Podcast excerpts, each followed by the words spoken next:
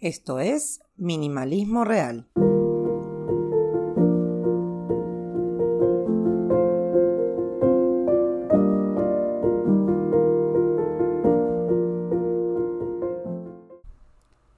Este último fin de semana fue el último día de las celebraciones del Año Nuevo chino.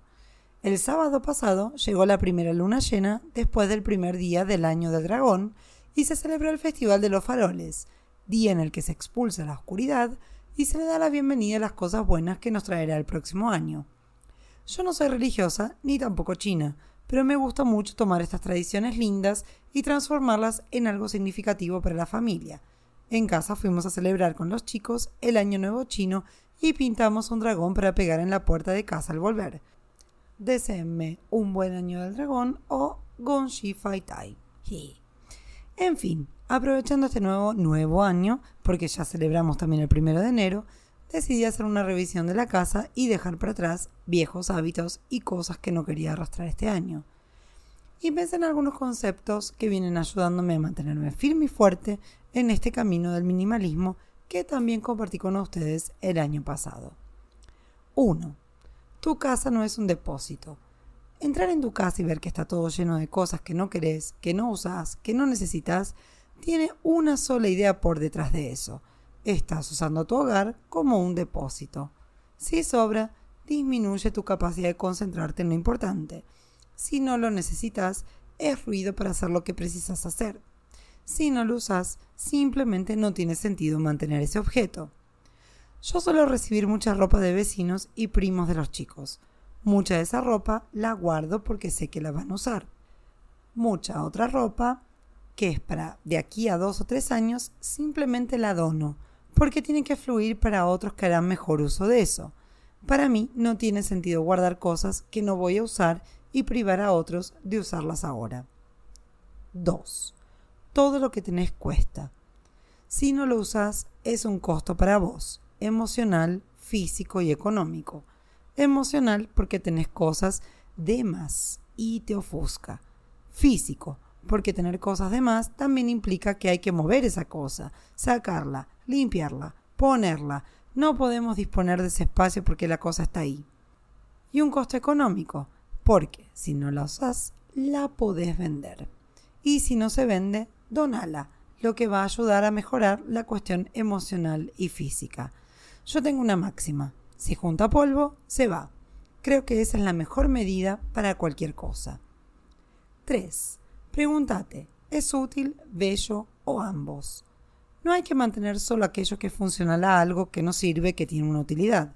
También lo lindo y lo que nos gusta nos suman en esta vida. Ya hablé de mi taza carpincho minimalista que ahora es mi portalápiz. Era linda, pero no tenía uso y quería mantenerla.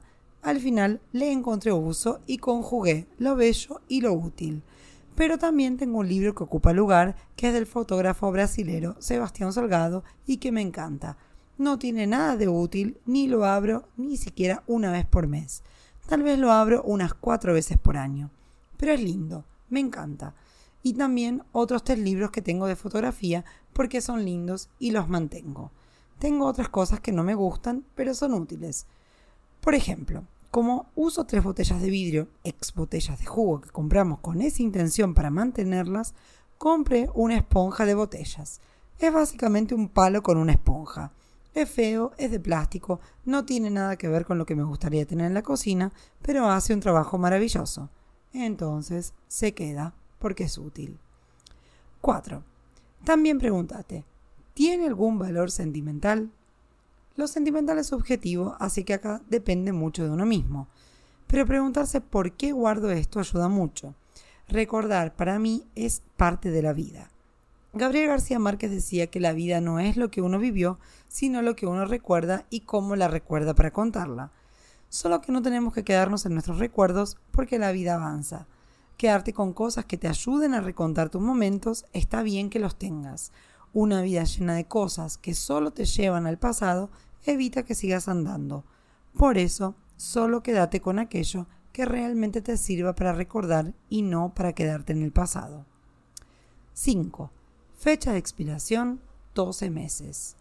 12 meses es una buena medida porque ya pasaron las cuatro estaciones y si es ropa, claramente no la necesitas. Y si es un objeto, viviste tu vida sin él por un año, así que no es esencial en tu vida. Si no tocaste ese objeto, esa ropa, lo que sea en 12 meses, es porque no te hizo falta. Si no te hizo falta y está en buen estado, que siga su camino para ser vendido o donado. Y si no estaba en buen estado, a la basura. Y a recordar que todo lo que compramos tiene que ser usado. Si no, seguimos llenando el planeta de mugre. Sí, me salió el ambientalista de la nada. 6. Ponete límites. Cajones, cestos, por ejemplo. Traer para casa cosas parece sencillo. Entender que es esencial no lo es tanto. Por eso, como todos somos seres que queremos adquirir cosas y cositas, en mi caso libros, cuadernos y lápices, tenemos que establecer límites para que la casa no se transforme en un depósito, como dijimos antes. Para eso viene la ayuda de los cajones, cestos y cualquier cosa que uses para guardar ciertas cosas. La cuestión no es organizar el desastre, sino establecer un límite espacial concreto para lo que queremos traer a nuestras vidas. Por ejemplo, tenemos en un mueble un espacio para las cosas de papelería en casa.